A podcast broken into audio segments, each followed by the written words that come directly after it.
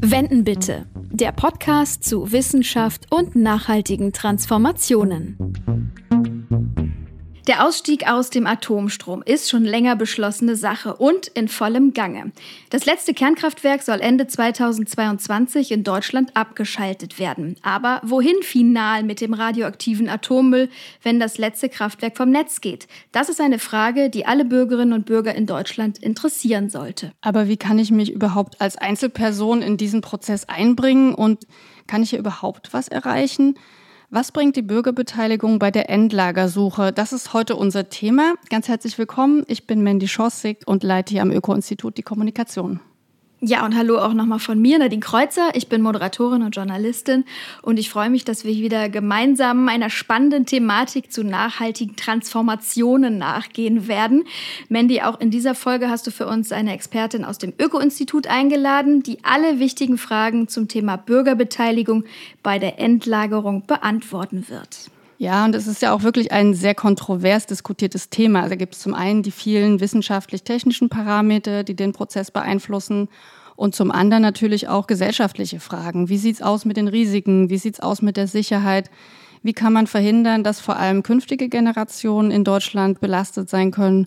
Und zuerst wollen wir uns mal einen kurzen Überblick zum Thema anhören. Ende 2022 soll das letzte deutsche Kernkraftwerk vom Netz gehen. Zu diesem Zeitpunkt werden 17.000 Tonnen abgebrannte Brennelemente aus deutschen Kernkraftwerken angefallen sein. Die müssen dann in ein Endlager transportiert werden. Als möglichen Lagerort für diesen hochradioaktiven Abfall kommt nur eine geologische Schicht in mindestens 300 Metern Tiefe in Frage. Geeignete Schichten sind Steinsalz, Tongestein oder kristalline Gesteine, die als sogenannte Wirtsgesteine den Atommüll sicher aufnehmen können. Wegen der bundesweiten Proteste um den Standort Gorleben, der 1977 von der damaligen Landesregierung als Endlager für Atommüll vorgeschlagen wurde, ohne geologische Begründung und ohne Einbeziehung der Öffentlichkeit, hat das Bundesministerium für Umwelt, Naturschutz und nukleare Sicherheit ein neues Standortauswahlverfahren per Gesetz auf den Weg gebracht. Die von 2014 bis 2016 aktive Endlagerkommission wurde gegründet, um das Gesetz hinsichtlich der gestellten Anforderungen, dem Verfahrensablauf und der Beteiligung der Öffentlichkeit zu analysieren und Verbesserungsvorschläge zu machen. Der Abschlussbericht wurde 2016 veröffentlicht. Im Anschluss an die Arbeit der Endlagerkommission trat 2017 das überarbeitete Standortauswahlgesetz in Kraft. Das regelt, welche geologischen, aber auch planungswissenschaftlichen Anforderungen erfüllt werden müssen, wie die einzelnen Phasen der Suche zu gestalten sind und wie die Öffentlichkeit zu beteiligen ist. Als erstes Ergebnis des Verfahrens wurde im September 2020 ein Zwischenbericht veröffentlicht. Dieser bildet die Teilgebiete in Deutschland ab, die als Endlager in Frage kommen. Im Rahmen der Fachkonferenz Teilgebiete, für die vier Termine vorgesehen sind, kann sich die Öffentlichkeit bei der Suche einbringen, mitdiskutieren und Fragen stellen. Bis zum Jahr 2031 soll laut Gesetz ein Standort für ein Endlager gefunden werden. Ist das machbar? Und ist die Bürgerbeteiligung so ausreichend und zielführend? Soweit schon mal ein kleiner Einblick ins Thema. Im Zusammenhang mit der Endlagerung, da kursieren ja auch immer noch einige Missverständnisse und Mythen, denen wir gerne detailliert in dieser Folge auf den Grund gehen wollen. Zum Beispiel hört man oft, es bestehen doch schon zahlreiche Zwischenlager in Deutschland, in denen bereits seit Jahrzehnten Atommüll sicher gelagert wird. Der kann doch dort bleiben. Oder es gibt ja auch andere Lösungen, Atommüll zu beseitigen, wie Transmutation. Langfristig wird somit gar kein Endlager benötigt.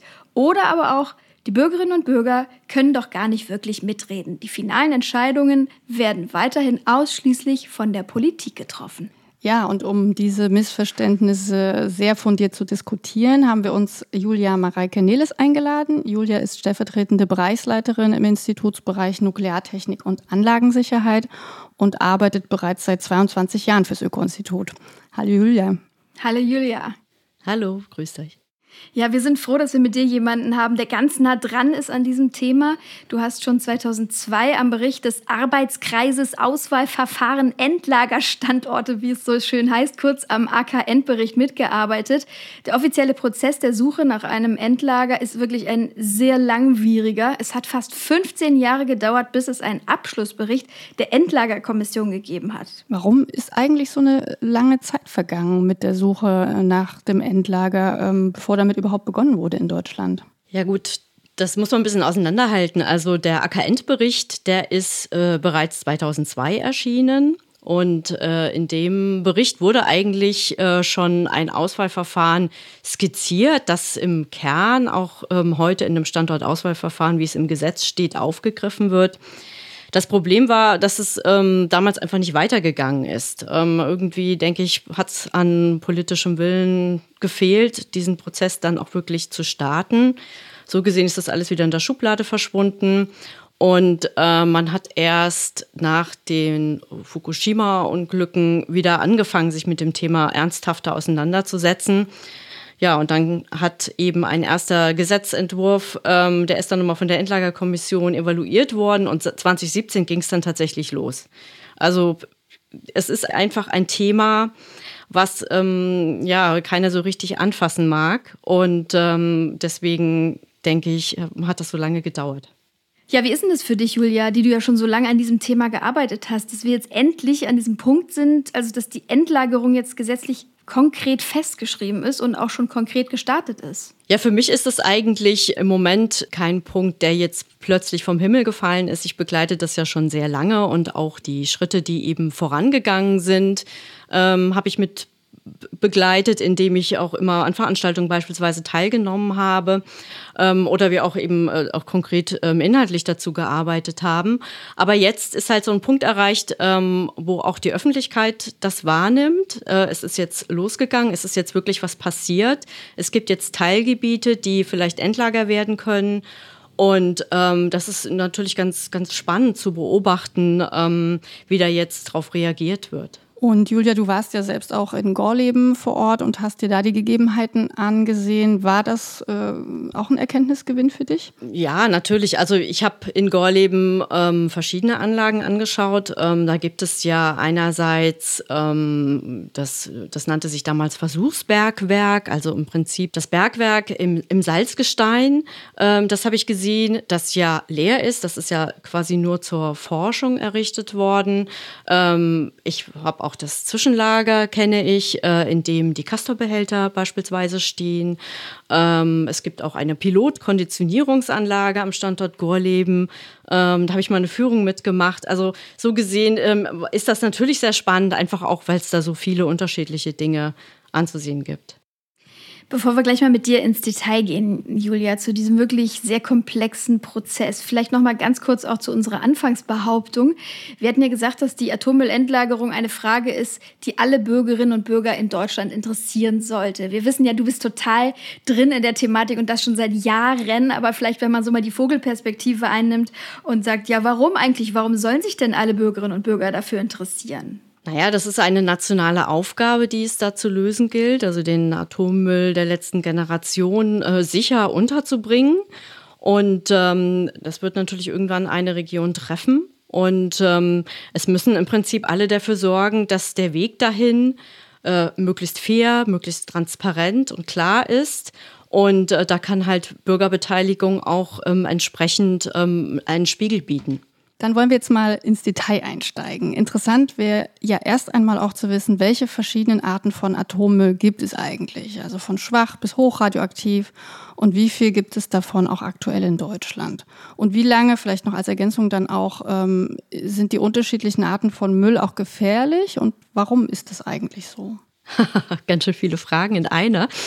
Ähm ja, also wie eigentlich der Name schon sagt, unterscheiden sich die Abfälle aufgrund ihrer Radioaktivität. Also das sind die Zerfälle pro Zeiteinheit. Ähm, die ist eben schwach aktiven Abfällen eher gering und bei hochradioaktiven dann eben hoch. Also um ein Beispiel zu geben, also wir haben ja Radioaktivität überall in unserer Umwelt. Ähm, beispielsweise in Lebensmitteln liegt das äh, im Bereich unter 1000 Becquerel, das ist die Einheitszerfall pro Sekunde pro Kilogramm.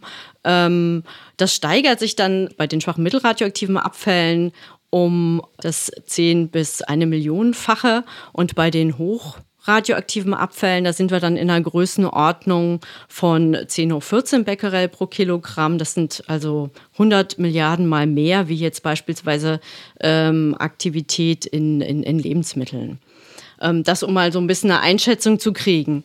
Ähm, was in Deutschland auch noch gibt, ähm, mit dem aktiven Zerfall ist ja auch immer eine Wärmefreisetzung verbunden. Das ist eigentlich eine deutsche Besonderheit. Unterscheiden wir zusätzlich noch in wärmeentwickelnde Abfälle und in Abfälle mit vernachlässigbarer Wärmeentwicklung. Genau, von der Menge her, also von den hochradioaktiven Abfällen, das ist jetzt eine Prognose, wenn dann ähm, die Kernkraftwerke alle abgeschaltet sind, werden das dann etwa 27.000 Kubikmeter sein.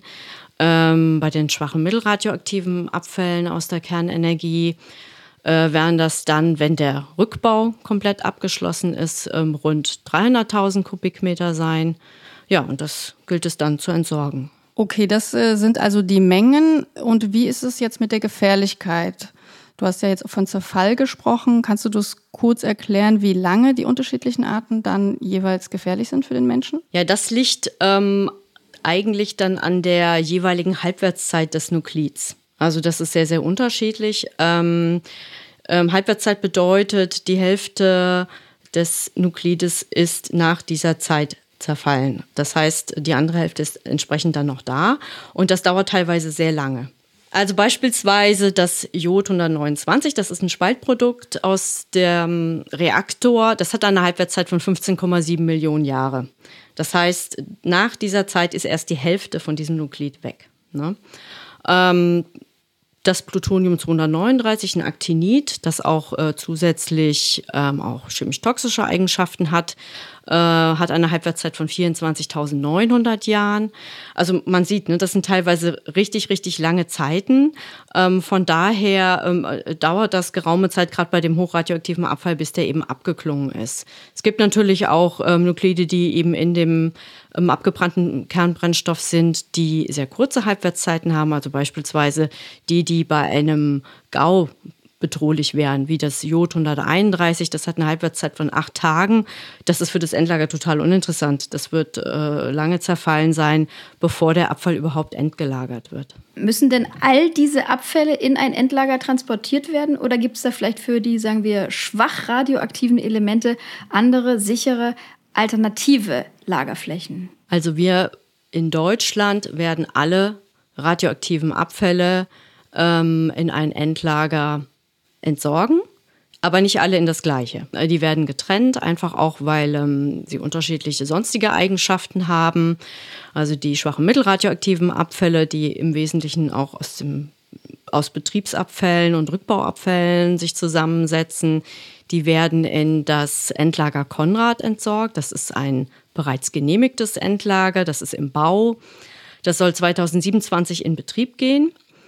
Und äh, die verbleibenden hochradioaktiven Abfälle, das sind also im Wesentlichen die abgebrannten Brennelemente und die ähm, Spaltproduktlösung aus der Wiederaufarbeitung, die werden ähm, im Rahmen dieses Auswahlprozesses, den wir ja heute thematisieren wollen, ähm, ähm, wird ja das Endlager gesucht und bestimmt und da sollen die dann eben entgelagert werden. Mhm. Dann kommen wir gleich nochmal direkt zum ersten Mythos. Da sind wir mal gespannt, Julia, was du darauf antworten wirst. Es bestehen doch schon zahlreiche Zwischenlager in Deutschland, in denen bereits seit Jahrzehnten Atommüll sicher gelagert wird. Der kann doch da bleiben. Naja, also wir haben ja jetzt schon über Halbwertszeiten gesprochen, 15,7 Millionen Jahre ähm, zum Beispiel. Ähm, das ist äh, schon eine Herausforderung. Ich meine, ein Zwischenlager, das ist im Prinzip ein, ein Betongebäude, was ähm, scharf bewacht wird, in dem eben ähm, die Abfälle in ähm, Transport- und Lagerbehältern stehen. Ähm, das ist eigentlich nicht machbar für den erforderlichen Zeitraum. Es würde zukünftige Generationen wirklich heftigst herausfordern. Es würde deren Ressourcen binden. Also es kostet, denke ich, jede Menge Geld, das immer wieder auch neu zu bauen tatsächlich. Ähm, es, die, das Know-how zu erhalten über diesen gesamten Zeitraum ist es eben auch eine Ressourcenbindung. Und ähm, was man sich auch überlegen müsste, ist äh, über die Zeit bleibt denn da unsere Gesellschaft so lange überhaupt ähm, sicher und stabil? Ja, also was passiert mit dem Abfall, wenn wenn es vielleicht Terror gibt oder Krieg oder sowas in der Art? Also von daher ist das eigentlich keine Lösung, ähm, mit der man äh, also längerfristig umgehen kann. Ich meine, wir, wir wollen ja zwischenlagern für einige Dekaden. Da denke ich, sollte das kein Problem sein, aber ähm, nicht über diese Zeiträume. Und dann würde ich gerne diesen zeitlichen Aspekt noch mal kurz aufgreifen. Du hast jetzt schon ein bisschen was dazu gesagt. Man hört ja immer, ähm, dass die Aufbewahrung für eine Million Jahre sichergestellt werden soll. Du hast jetzt auch gerade ganz andere Zahlen genannt. Woher kommt diese Zahl? Und äh, genau, vielleicht kannst du das noch mal ganz kurz einordnen. Ja, also die eine Million Jahre, ähm, klar, die, die reichen eigentlich nicht, um hinterher ähm, quasi ungefährlichen Abfall zu haben. Das ist, das ist sicher so. Ähm, die sind im Prinzip eigentlich ein Zeitraum, von dem man ausgeht, dass man ähm, darüber eine Aussage treffen kann. Also es wird ähm, sehr aufwendige Nachweismethoden geben müssen, um, um das zu belegen, dass ähm, der Abfall eben für eine Million Jahre dann sicher gelagert werden kann. Und ähm, da wir ja hier von ähm, einer Endlagerung in geologischen Schichten sprechen, ähm, gehen eigentlich die geologische Wissenschaft davon aus, dass man dafür ähm, eine Aussage treffen kann. Noch ein anderer Mythos, Julia, ähm, der lautet, dass es ja noch andere Lösungen für die Beseitigung von Atommüll gibt, für die gar kein Endlager benötigt wird. Oft wird in diesem Zusammenhang von Transmutation gesprochen, also Technologien, die das Entschärfen und Recyceln von Atommüll ermöglichen. Was ist denn davon zu halten? Ja, das wird intensiv diskutiert, die Partitionierung und Transmutation. Ähm, Vielleicht erkläre ich es kurz nochmal. Also im Prinzip ähm, werden bei dem Verfahren ähm, einzelne Nuklide abgetrennt aus dem radioaktiven Abfall und dann mit Neutronenbestrahlung eben so lange beschossen, bis äh, sich das Nuklid in ein stabiles Isotop umwandelt oder eben in eins mit, ähm, mit einer kürzeren Halbwertszeit, um so quasi die Idee, dann könnte man das Endlager vielleicht kürzer betreiben oder sowas in der Art. Ähm, das Problem ist, dass äh, man eigentlich bisher äh, damit nur Erfolg hat, zum einen im Labormaßstab, also man hat das noch gar nicht in einem größeren Umfang umsetzen können, und zum anderen auch nur beim Teil der Nukliden, und zwar bei den, den Actiniden, also bei dem Plutonium, bei dem Americium beispielsweise. Das heißt, für den ganzen Rest, also zum Beispiel für die, die Spaltprodukte des Jod, was ich vorhin aufgezählt habe, wäre dann weiter ein Endlager erforderlich. Das heißt also, der, der Zweck ist nur halb erfüllt. Ne? Und das andere Problem bei dieser Technologie ist, dass es bedeuten würde, wir steigen wieder in die Kernenergie ein. Also mit großen Anlagen plus Wiederaufarbeitung. Also die ganzen Risiken, die wir jetzt eigentlich gerade am Abschaffen sind, ähm, hätten wir dann zurück. Gut, dann würde ich gerne mit dir jetzt so ein bisschen einsteigen in diesen Standortauswahlprozess. Und du hast ja schon so ein paar Faktoren aufgeführt, äh, Sicherheit, Langfristigkeit, äh, die für ein Endlager gegeben sein müssen. Im Standortauswahlgesetz sind ja noch viele weitere Faktoren dargestellt. Deswegen mal so die erste Frage, welche gesetzlichen Anforderungen werden eigentlich an das künftige Endlager gestellt und was steht dazu im Gesetz? Ja, das Gesetz hat relativ klare Anforderungen aufgeschrieben, ähm, die vor allen Dingen dazu dienen sollen, ähm, auf einen geeigneten, bestmöglichen Standort einzuengen. Also sie unterscheidet eigentlich vier Kriteriensätze. Ähm, das sind erstmal die Ausschlusskriterien. Das sind ähm, eigentlich die, die äh, Kriterien, die sagen, an diesem Standort geht's gar nicht. Ne? Also da gehört alles, was äh, den Untergrund bewegt, mal so ein bisschen flapsig gesagt. Ne? Also beispielsweise Erdbebenrisiken oder Vulkanrisiken oder ähm, aktive Störungszonen oder sowas in der Art. Auch Bergbau ist ungeeignet für einen Endlagerstandort, wenn da schon mal Bergbau war und solche Dinge. Ähm, dann gibt es die Mindestanforderungen, also die dann greifen, wenn ähm, ein Standort nicht ausgeschlossen wird oder ja, eine Fläche. Ähm, Und die ähm, schreiben zum einen fest, dass wir in, hier mit dem Standortauswahlverfahren nur in Steinsalz, Tongestein und Kristallingestein suchen und äh, machen auch so Vorgaben wie ähm, eine maximale Gebirgsdurchlässigkeit. Also da steht ein konkreter KF-Wert drin beispielsweise, dass der einschlusswirksame Gebirgsbereich, also das ist der Bereich, in dem das Endlager dann liegen soll, äh, mindestens 100 Meter mächtig sein muss, dass es mindestens 300 tief liegen muss, das Endlager, dass die Fläche groß genug sein muss. Ähm, und dass die Barrierewirkung natürlich nicht irgendwie vielleicht durch irgendwelche zukünftigen Ereignisse verloren gehen könnte. Ähm, ja, und dann gibt es noch die geologischen Abwägungskriterien. Das sind elf Stück. Die sind dann nochmal mit zahlreichen Indikatoren untersetzt. Also ich werde euch die jetzt nicht alle aufzählen.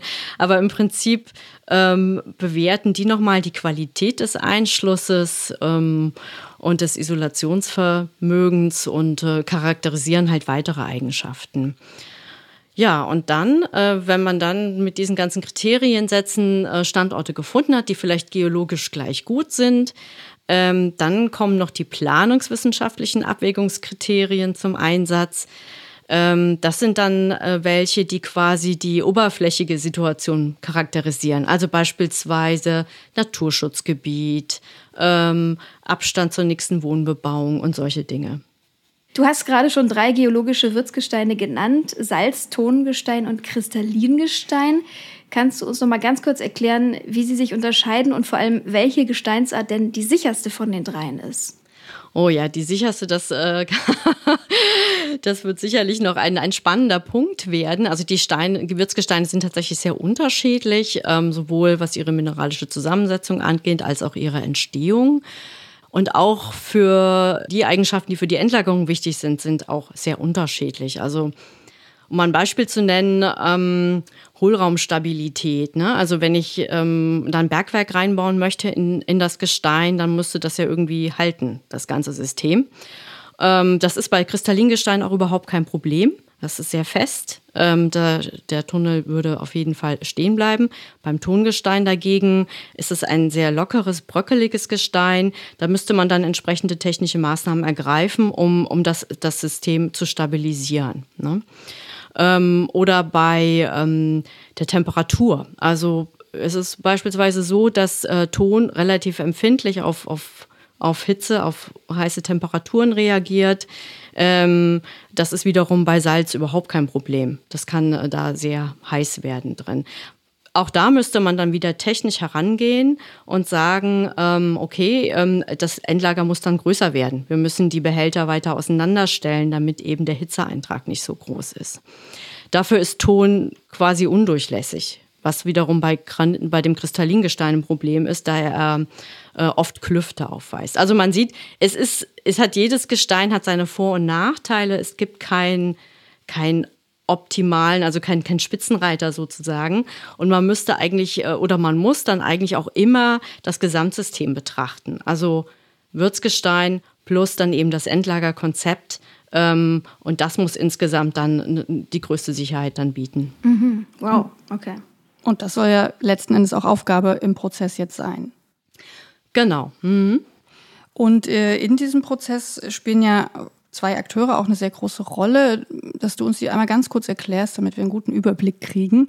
Äh, das ist einmal die Bundesgesellschaft für Endlagerung, BGE würden wir die dann jetzt auch immer abkürzen, und das Bundesamt für die Sicherheit der nuklearen Entsorgung, BASE.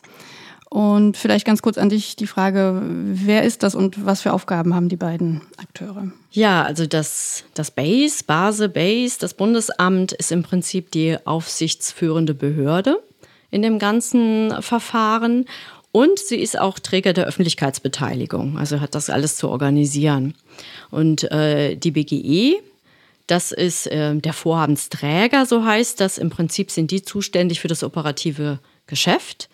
Also die äh, tun das Verfahren. Also sie suchen im Prinzip, sie machen die ganze Arbeit letztlich. Und darüber, da müsste man vielleicht auch noch erwähnen, ist das Bundesumweltministerium der BMU.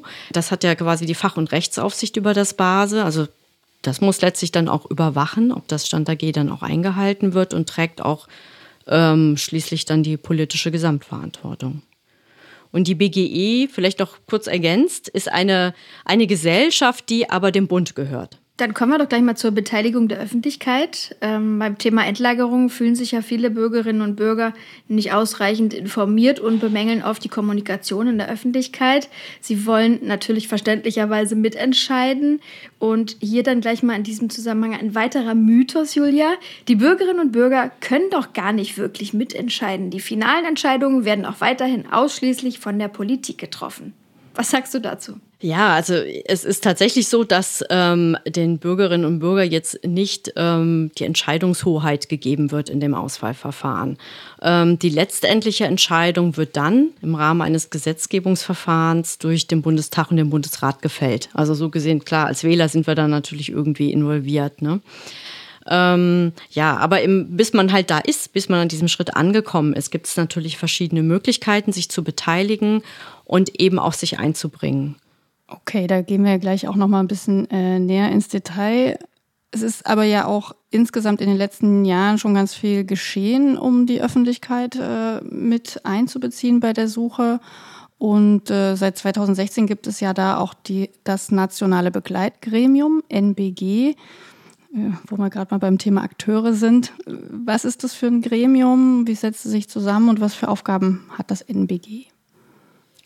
Ja, das ist im Prinzip eins von diesen gesetzlich vorgeschriebenen ähm, Beteiligungsformaten, sage ich mal. Ähm, genau, das konnte auch relativ mit Beginn des Verfahrens auch starten.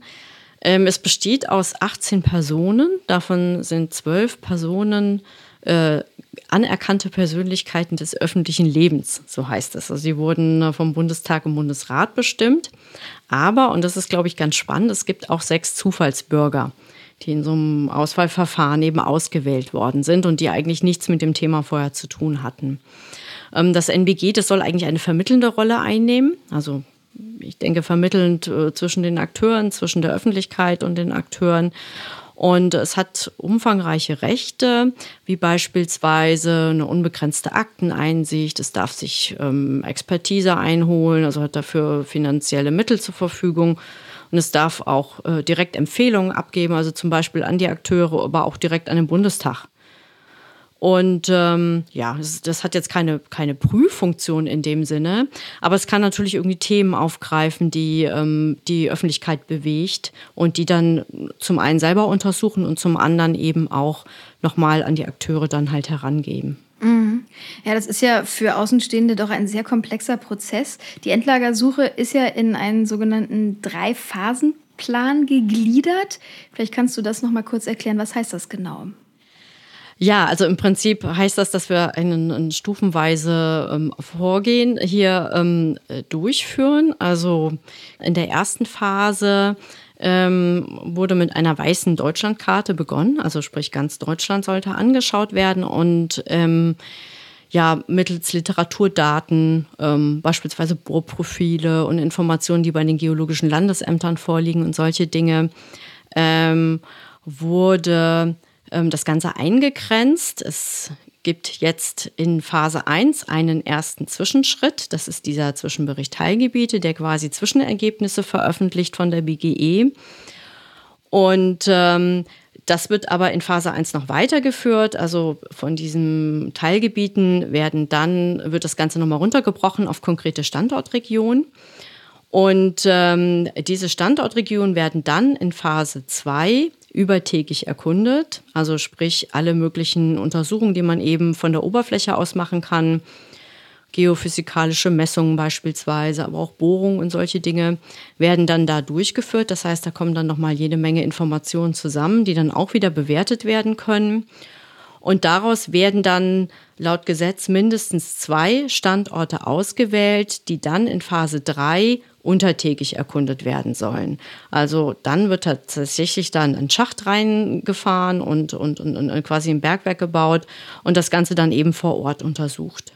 Und aus diesen zwei oder zumindest wenigen ähm, Standorten wird dann ähm, der definitive Endlagerstandort ausgewählt.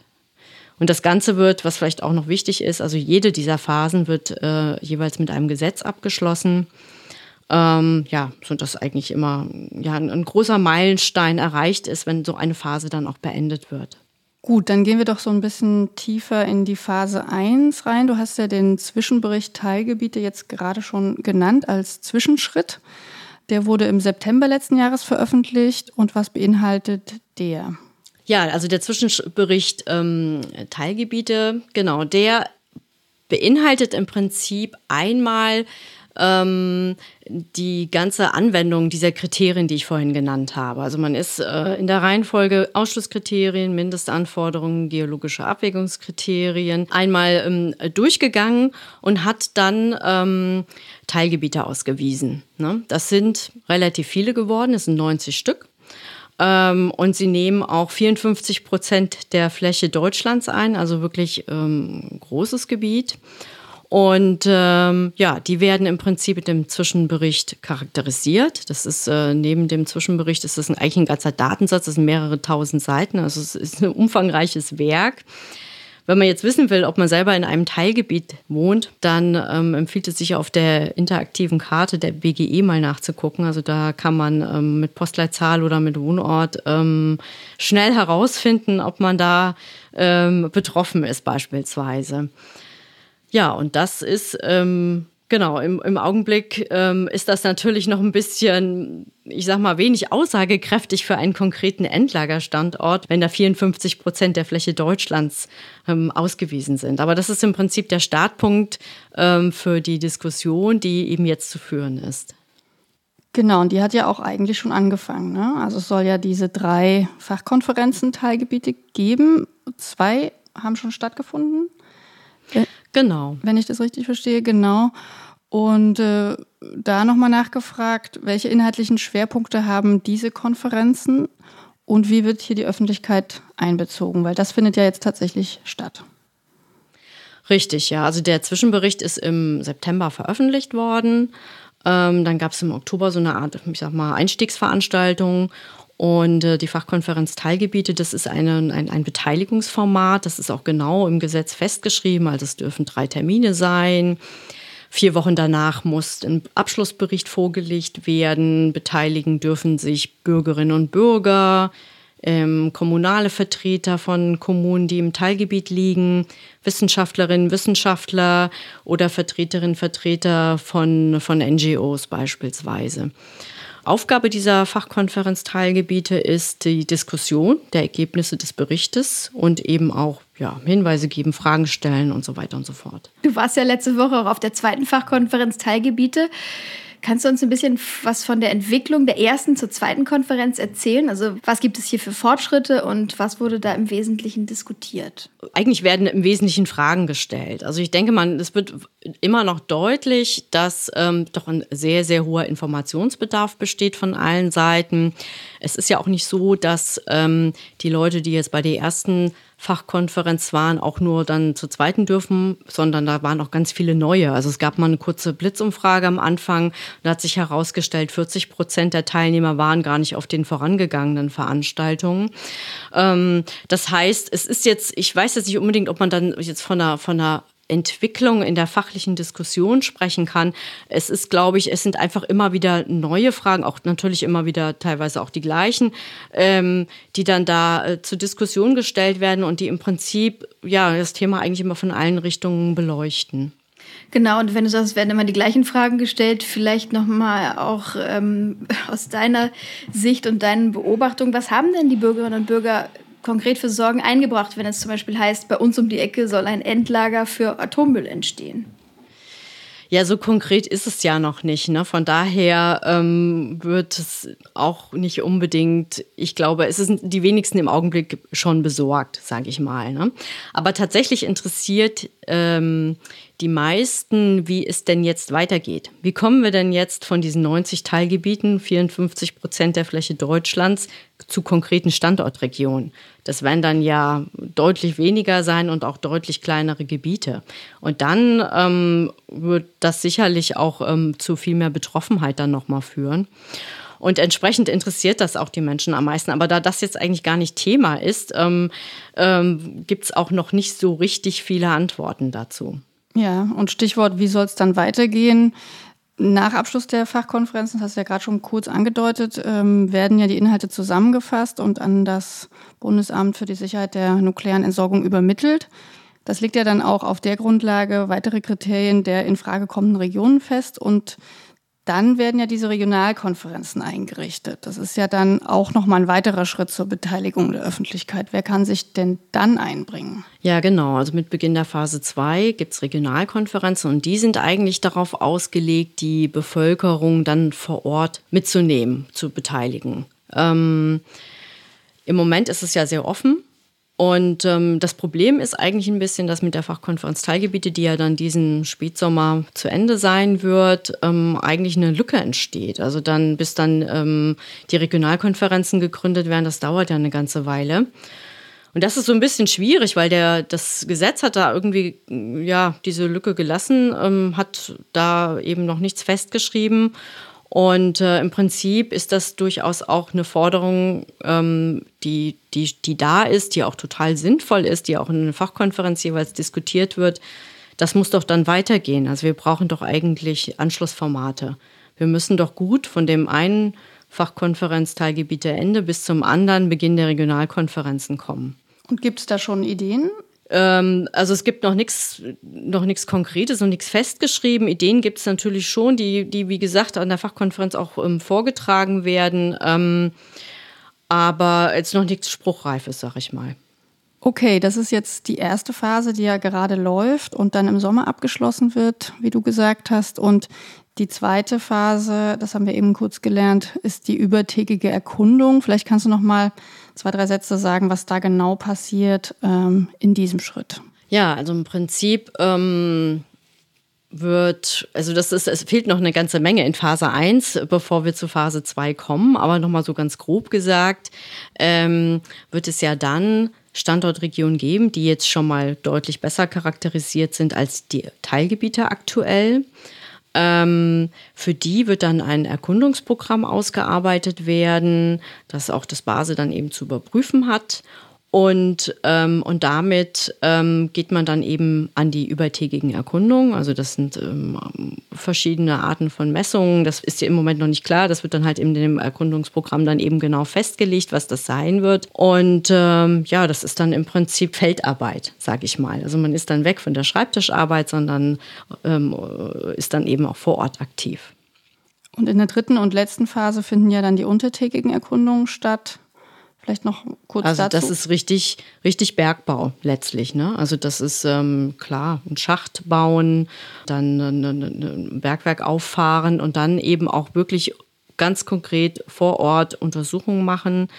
Ähm, das ist halt insofern erforderlich, weil ähm, jeder Standort, also Würzgestein ist halt dann nicht gleich Würzgestein, also jeder Standort hat dann nochmal seine eigenen spezifischen Eigenschaften und die werden dann ganz konkret dann vor Ort halt erkundet. Hast du denn noch einen Tipp für jede einzelne, jeden einzelnen von uns, äh, wie man sonst noch an der Suche mitwirken kann? Naja, man kann sich auf jeden Fall informieren. Also es gibt äh, diese Informationsplattform, die das Base bereitstellt, beispielsweise, wo alle Informationen auch ähm, zusammengestellt sind, ähm, auch, auch anschaulich mit Filmchen und so weiter. Äh, man kann natürlich mitmachen, Fachkonferenz Teilgebiete. Die nächste ist ähm, am 6., 7. August. Wenn diesmal nicht mehr virtuell, dann äh, wird sie in Darmstadt stattfinden. Und ähm, ja, man kann auch jederzeit natürlich äh, Fragen stellen. Also sowohl BGE als auch BASE sind offen, ähm, Anregungen aufzunehmen. Mhm. Da kann ich nur zu ermuntern. Also vor allen Dingen sich schlau zu machen. Klar ist auf jeden Fall bis jetzt schon mal nach dem Gespräch mit dir, dass es wirklich eine Mammutaufgabe ist. Kannst du ein bisschen den Blick über den Tellerrand mal wagen, dass man mal so schaut, wie machen das eigentlich die anderen Länder? Jetzt nicht ganz detailliert, aber mal so vom Eindruck her. Wie, wie handeln die das? Ja, das ist ähm, sehr unterschiedlich weit sind die Länder. Es ist tatsächlich in der ganzen Welt gibt es noch kein Endlager für hochradioaktive Abfälle, was in Betrieb wäre. Aber beispielsweise Schweden und Finnland haben sich bereits für einen Standort entschieden ähm, und sind da auch schon im Genehmigungsverfahren. Die Schweiz führt beispielsweise auch ein ähnlich geartetes äh, Verfahren durch wie wir, auch so mit drei Etappen. Und die sind auch schon tatsächlich in der dritten Etappe angelangt. Das ist aber ein bisschen anders konzipiert, was die in der jeweiligen Etappe machen. Aber es gibt auch Länder, die sich noch gar nichts überlegt haben. Also da steht der Atommüll jetzt halt so rum und ähm, man hat noch gar keine Idee, wie man damit umgehen wird. Also es ist, ähm, und ich glaube, das ist fast die Mehrzahl. Okay, das kommt dann auch noch auf die zu, würde ich sagen. Ja, klar, diese Aufgabenstellung ist auf jeden Fall ähm, anzugehen. Und ähm, es gibt sicherlich Überlegungen dazu, aber ähm, ja, es ist einfach äh, komplex, das Thema. Es ist, gibt halt auch viele ähm, Erfahrungen, wo etwas nicht geklappt hat. Also gibt es ja auch in Deutschland, gibt es auch in anderen Ländern. Und ähm, entsprechend ähm, ist es einfach ähm, nicht, nur, nicht nur fachlich kompliziert, sondern halt auch einfach ein heißes Eisen. Ja, und äh, in der Komplexität treffen ja dann auch diese verschiedenen Welten so aufeinander. Ne? Da gibt es dann die Bürgerinnen und Bürger, die Politik, die Wissenschaft. Wo sind denn äh, deiner Meinung nach Lücken im Prozess oder was fehlt da noch? Ja, eigentlich ähm, ist mir aufgefallen, dass ähm, jetzt gerade bei der Fachkonferenz auch oder im Zusammenhang mit dem Zwischenbericht ähm, auf der kommunalen Ebene ein, ein, hoher Beratungsbedarf fehlt. Ich meine, da äh, wird sich das ja dann abspielen, auch mit den Regionalkonferenzen. Ähm, da müssen quasi die, die Bürgermeister ihren Mitbürgern erklären, äh, warum sie das überhaupt zulassen, sage ich mal. Und ähm, da habe ich den Eindruck, da fehlt es eigentlich noch an einem, an einem Zugang, an einem niederschwelligen Zugang zu wissenschaftlich fundierter Expertise. Ne? Die, die müsste aus meiner Sicht zur Verfügung gestellt werden und nicht auch noch den Stadtsäckel strapazieren. Das finde ich ist eigentlich noch ein, noch ein echtes Manko, ähm, was ausgefüllt werden sollte. Ja, und dann haben wir ja schon drüber geredet, also Ende Fachkonferenz und ähm, Beginn äh, Regionalkonferenzen. Also ähm, ich denke, da müssten eben wirklich noch Formate geschaffen werden und die müssten vielleicht auch sehr zielgerichtet auf die unterschiedlichen Gruppen ausgestaltet werden. Also Bürgerinnen und Bürger haben halt ein anderes Interesse als vielleicht jetzt ähm, die Wissenschaft, die das ja auch irgendwie nochmal an irgendeiner Stelle diskutieren sollte. Ähm, was ähm, auch ein Punkt ist, der wird auch eigentlich schon angegangen, ähm, die Jugend einzubinden, die junge Generation. Das wird ja ein bisschen dauern, bis wir den Standort gefunden haben. 2031 steht im Gesetz. Es ist aber wahrscheinlich ähm, ja, optimistisch, dass es bis dahin geschafft sein wird, diese Aufgabe zu lösen. Und entsprechend haben ja die kommenden Generationen auch noch sehr viel damit zu tun. Und äh, von daher ist so eine Einbindung der, der jungen Generation eine, eine kontinuierliche Aufgabe, die auch unbedingt angegangen werden muss. Vielleicht noch eine Ergänzung, weil die Kolleginnen haben nämlich ähm, im Mai eine Studie veröffentlicht zum Thema Öffentlichkeitsbeteiligung bei der Endlagersuche. Die müsste auch bei uns zu finden sein, denke ich mal, Mandy. Genau, wir verlinken das dann mal in den Show Notes. Genau, da stehen auch beispielsweise interessante Hinweise drin. Ja, du hast gerade schon so einen kleinen Ausblick gewagt. Äh, ja, meine Frage würde jetzt auch gehen in, ähm, auf den Blick in die Zukunft hinsichtlich der gesetzlichen Fakten. Bis 2031 soll es eine Festlegung des Standortes geben. Du hast gesagt, das ist wahrscheinlich eher optimistisch. Meine Frage wäre gewesen, ist das realistisch? Also vielleicht nochmal dich als Fachfrau hier gefragt. Kann das klappen bis 2031? Tja, also ich muss gestehen, ich bezweifle es etwas, dass das funktionieren wird bis 2031. Ähm, dazu sind doch eigentlich zu viele Aufgaben noch zu tun. Und man kann ja auch jetzt schon sehen, wie, wie aufwendig das ist und auch wie viel ähm, Zeit auch für Öffentlichkeitsbeteiligung auch vorgesehen werden muss. Ähm, von daher, ich muss gestehen, ich bezweifle es etwas. Aber ich kann es natürlich auch nicht sagen. Es ist ja Zukunft. Mhm. Wenn man sich dann aber tatsächlich auf 2031 ähm, festgelegt hat, beziehungsweise es geschafft hat, dort eine Festlegung des Standortes in, in, Stein zu meißeln, fast im wahrsten Sinne des Wortes, wie lange wird es dann dauern, bis dann der Atommüll dort tatsächlich und endgültig eingelagert ist? Tja, das ist auch eine gute Frage. Also ähm, laut BMU ist angedacht Anfang der 2050er Jahre. Ähm, aber auch das ist, denke ich, knapp gefasst, weil ähm, das Genehmigungsverfahren schließt sich ja dann erst noch an. Das heißt, äh, da sind auch noch umfangreiche Nachweise zu erbringen. Ähm, dann wird äh, erstmal gebaut und dann wird es in Betrieb genommen. Also auch, ähm, ja, es ist sicherlich auch noch optimistisch gedacht. Das ist auf jeden Fall eine ziemlich große Herausforderung. Nochmal ganz kurz zum Abschluss vielleicht den, den Bogen zu, zu den Bürgerinnen und Bürgern. Denkst du, es wird möglich sein, die Bevölkerung da mitzunehmen oder so, sagen wir mal, eher zu überzeugen dann für einen Endlagerstandort? Naja, also ich glaube, es glaubt keiner, dass es irgendwie ein Verfahren gibt, bei dem hinterher alle Hurra schreien. Also das wird sicherlich auch hier nicht der Fall sein. Ähm, aber ich denke mal, wenn eine große Mehrheit der Meinung ist, das war jetzt ein faires Verfahren, ähm, die Kriterien, die versprechen wirklich größtmögliche Sicherheit. Der Standort, der da jetzt rausgekommen ist, wahrscheinlich sicher und geeignet ähm, und auch, dass meine Meinung auch ausreichend gehört und berücksichtigt wurde. Also ich denke mal, wenn, wenn das die, die Mehrheit ähm, äh, glaubt, dann ist so ein Standort auch ähm, durchsetzungsfähig. Äh, Julia, du beschäftigst dich mit der Atommüllendlagerung schon seit vielen, vielen Jahren, bist nah dran an dem Thema. Mm, das kann man natürlich nur machen, wenn man sich da irgendwie für fasziniert. Und wir würden gerne mal von dir wissen, wie kommt denn diese persönliche Leidenschaft zu dieser speziellen Thematik? Naja, also ich weiß nicht, ich habe mich ja ähm, sozusagen damals nach dem Abitur für das Studium der Umwelttechnik entschieden. Also von daher war es mir offensichtlich schon von Anfang an Herzensangelegenheit, ähm, mich um Umwelt zu kümmern. Und letztlich ist es ja hier auch so ein Thema. Ne? Es geht darum, also Dinge, Hinterlassenschaften, die wir geschaffen haben, äh, mit unserer Zivilisation nun gut und sicher zu beseitigen. Und ich finde, also das ist schon, das ist eine, eine Aufgabenstellung, die finde ich herausfordernd, die finde ich aber auch einfach richtig wichtig. Und von daher denke ich, kann ich da gut dranbleiben. Unsere letzte Frage, die wir allen Gästen immer stellen, Julia, bei dem Thema, was wir besprechen, das ist die sogenannte Kanzlerinnenfrage. Wenn du Kanzlerin wärst, was würdest du machen, damit die Endlagerung zum Erfolg wird? Ja, wenn ich Kanzlerin wäre ähm, und mir die Endlagerung betrachte, da würde ich, glaube ich, noch mal Paragraph 1 Standortauswahlgesetz hervorziehen. Da steht ja drin, es soll ein partizipatives, wissenschaftsbasiertes, transparentes, selbsthinterfragendes und lernendes Verfahren sein. Das ist ja ein hehrer Anspruch.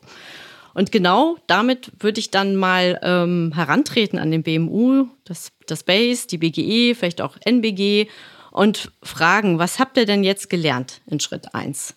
Ja, welche Kritik wurde euch denn entgegengebracht? Wie geht ihr denn jetzt mit damit um? Ähm, welche, welche Annahmen müsst ihr jetzt hinterfragen? Was macht ihr jetzt neu? Was macht ihr anders? Wie verbessert ihr den Prozess? Also das würde ich gerne wissen wollen und, ähm, und dann, ähm, ja, denke ich mir, da kommt eine ganze Reihe an Punkten zusammen, weil wir sind ja einfach noch in der Anfangsphase. Und ähm, ja, dann hoffe ich, dass das zum guten Verfahren beiträgt. Und das soll dann natürlich auch zu guten Anschlussformaten führen ähm, die die Öffentlichkeit eben weiter mit einbezieht und insbesondere dann auch die junge Generation. Und wer sich von unseren Hörerinnen und Hörern noch äh, weiter informieren will zum Thema, hast du da so ein paar Tipps zum Lesen und Nachstöbern, die Website vom Base hast du jetzt schon genannt. Genau, diese Informationsplattform Endlagersuche, das ist ja ein, ein hochoffizielles ähm, äh, Tool, was äh, tatsächlich ja auch im Gesetz steht, dass das geschaffen werden muss. Ähm, das heißt, da müssen wirklich alle Dokumente, die es im Zusammenhang mit dem Verfahren gibt, auch zu finden sein. Ähm, wir haben natürlich auch eigene Informationen auf unserer Homepage und auch einige interessante Gutachten. Ähm, also von daher Informationen gibt es da jede Menge. Ja, liebe Julia, vielen, vielen Dank für diese detaillierten Einblicke zum Thema Endlagerungssuche, Bürgerbeteiligung. Ein sehr, sehr komplexes Thema und du bist tatsächlich mittendrin und konntest uns ähm, wunderbar Auskunft geben. Deshalb ganz herzlichen Dank für deine Expertise. Ja, vielen Dank. Ja, sehr gerne. Genau, und unsere nächste Folge dreht sich um das Thema Obsoleszenz, also den frühzeitigen Verschleiß von Geräten. Wir wollen diskutieren, warum eigentlich Geräte heute schneller kaputt gehen, ob es die vielbeschworenen, extra eingebauten Schwachstellen wirklich gibt und wie sich das auswirkt, wenn man an den Ressourcenverbrauch und an den Klimaschutz denkt und vor allem auch, was man dagegen tun kann.